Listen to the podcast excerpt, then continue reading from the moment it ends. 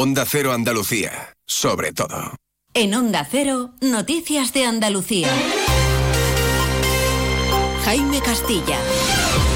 Buenas tardes. La Junta y el PP andaluz celebran hoy la victoria por mayoría absoluta de su partido en las elecciones gallegas y la derrota que ha sufrido el PSOE es uno de los temas políticos de este lunes junto a la defensa que hace el Ejecutivo andaluz de su decreto de simplificación administrativa. Afirma que no cambia la ley forestal ni supone ningún peligro para Doñana, que esto es lo que les acusa la oposición. Precisamente la Junta tiene hasta las 3 de la tarde de hoy para pronunciarse sobre el indulto solicitado por Griñán y el campo vuelve a movilizarse hoy en la provincia de Almería. Noticias de Andalucía. Victoria enorme, gana la moderación, la muestra de un buen gobierno. Estas son algunas de las valoraciones hoy desde la Junta y el PP andaluz que hacen sobre la victoria por mayoría absoluta de sus compañeros gallegos, la quinta consecutiva de los populares en esa comunidad y la primera del presidente Alfonso Rueda. Pedro González, buenas tardes. Buenas tardes. Para el PP andaluz, estos resultados significan un castigo severo para el PSOE Sumar, partido este último que no ha conseguido un solo escaño. El secretario general de los populares andaluces, Antonio Repullo, señala que los gallegos han elegido la opción de la estabilidad una situación que, según Repullo, debilita aún más a Chances, a Sánchez, pero avisa de que esa debilidad puede suponer más concesiones al independentismo. Sumar no ha sumado absolutamente nada. Y el segundo gran derrotado, sin duda, es el Partido Socialista, que se ha dado un batacazo considerable. La izquierda ha perdido la conexión con la sociedad. Lo peor de todo esto es que Sánchez es más débil y cuando Sánchez es más débil, más fuertes están los independentistas. Y eso lo vamos a ver en esa negociación de la ley de amnistía. Pero en la crónica política también se abre hueco hoy el último decreto de simplificación administrativa de la Junta. Su publicación en el Boja conlleva una modificación de varios artículos sobre la ley forestal andaluza. En concreto, contempla la vuelta al uso agrícola de terrenos que hayan sido usados para la plantación de especies forestales, siempre que tuvieran esa utilidad agrícola antes de comenzar con la plantación forestal. La Junta dice que mantiene la protección de espacios naturales como Doñana, mientras que para la oposición supone un peligro. Onda Cero vuelve Rafael López. Vuelve la polémica, Jaime, sobre los regadíos y sobre Doñana y a propósito de una normativa que, según el propio consejero de Medio Ambiente, Ramón Fernández Pacheco, se está adaptando a lo que dice el Ministerio. En el articulado no se habla en ningún momento de agua, en ningún momento se habla de regadíos. Es todo absolutamente falso. Lo único que se contempla es la transposición de la normativa estatal en materia forestal a la normativa andaluza. El PSOE teme que haya algo oscuro detrás de esa normativa y ecologistas como Juan Romero advierten de una posible estrategia. Lo que están haciendo es lo mismo pero con otras fórmulas jurídicas. Precisamente mañana en Sevilla, el secretario de Estado de Medio Ambiente, Hugo Morán, se reúne con representantes de los 14 ayuntamientos del entorno de Doñana. Eso será mañana, pero este jueves la ministra de Transición Ecológica, Teresa Rivera, visita Sevilla para reunirse con el presidente de la Junta, Juanma Moreno, de cara a avanzar en el acuerdo por Doñana. Mañana la ministra tenía previsto encuentros con organizaciones relacionadas con el espacio natural pero hoy mismo ha confirmado que la suspende debido a esta modificación de la ley forestal.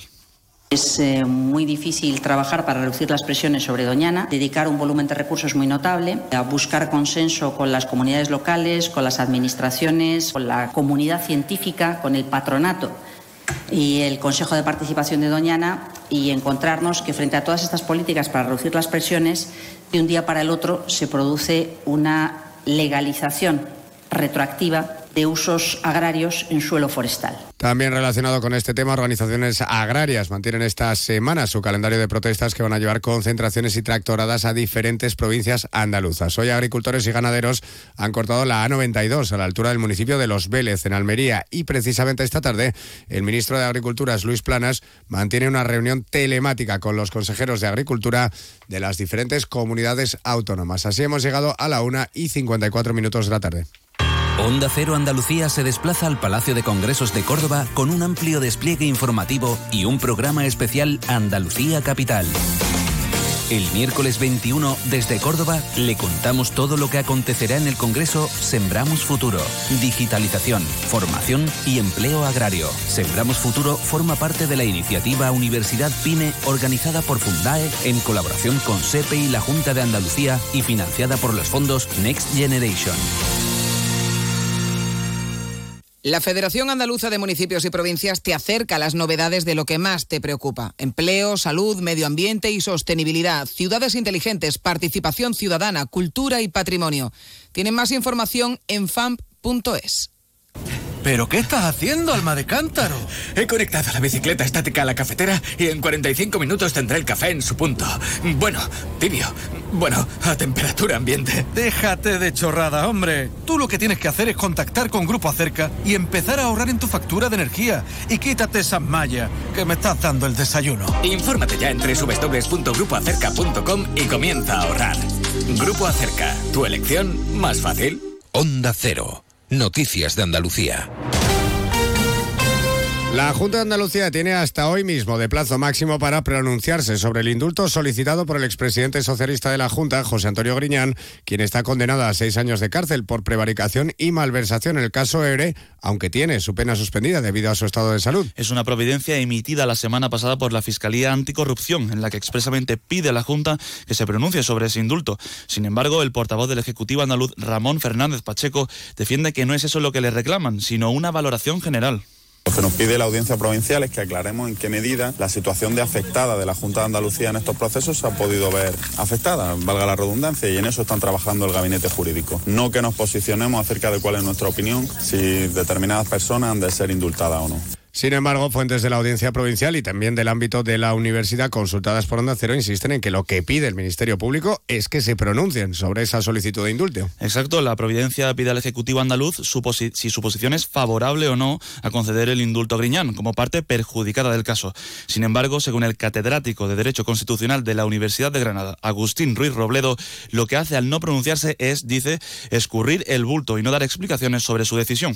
A mí esto me parece francamente eh, buscarle tres pies al gato. Lo que necesita la audiencia es saber cuál es la situación y la opinión de los perjudicados. No solo contar que se deben 680 millones. Eh, las víctimas deben de decir si están a favor o no del indulto actual. La Junta aquí, aparentemente, lo que quiere, lo que quiere hacer es no dar, no dar una opinión es la postura que mantiene la Junta. Sin embargo, según Ruiz Robledo, explica que si la audiencia, la audiencia de Sevilla no encuentra satisfactorias las justificaciones del gobierno de Juanma Moreno, podría volver a pedir una postura sólida. Y un día más tenemos que hablar de narcotráfico. Este miércoles el Senado celebra un pleno donde el ministro del Interior, Fernando Grande Marlasca, va a ser reprobado por su responsabilidad en el asesinato de dos guardias civiles en Barbate. Y aquí la Policía Nacional ha desmantelado un punto de venta de drogas en Cádiz Capital, donde el detenido tenía numerosos antecedentes por estos delitos. Onda Cero Cádiz, Jaime Álvarez.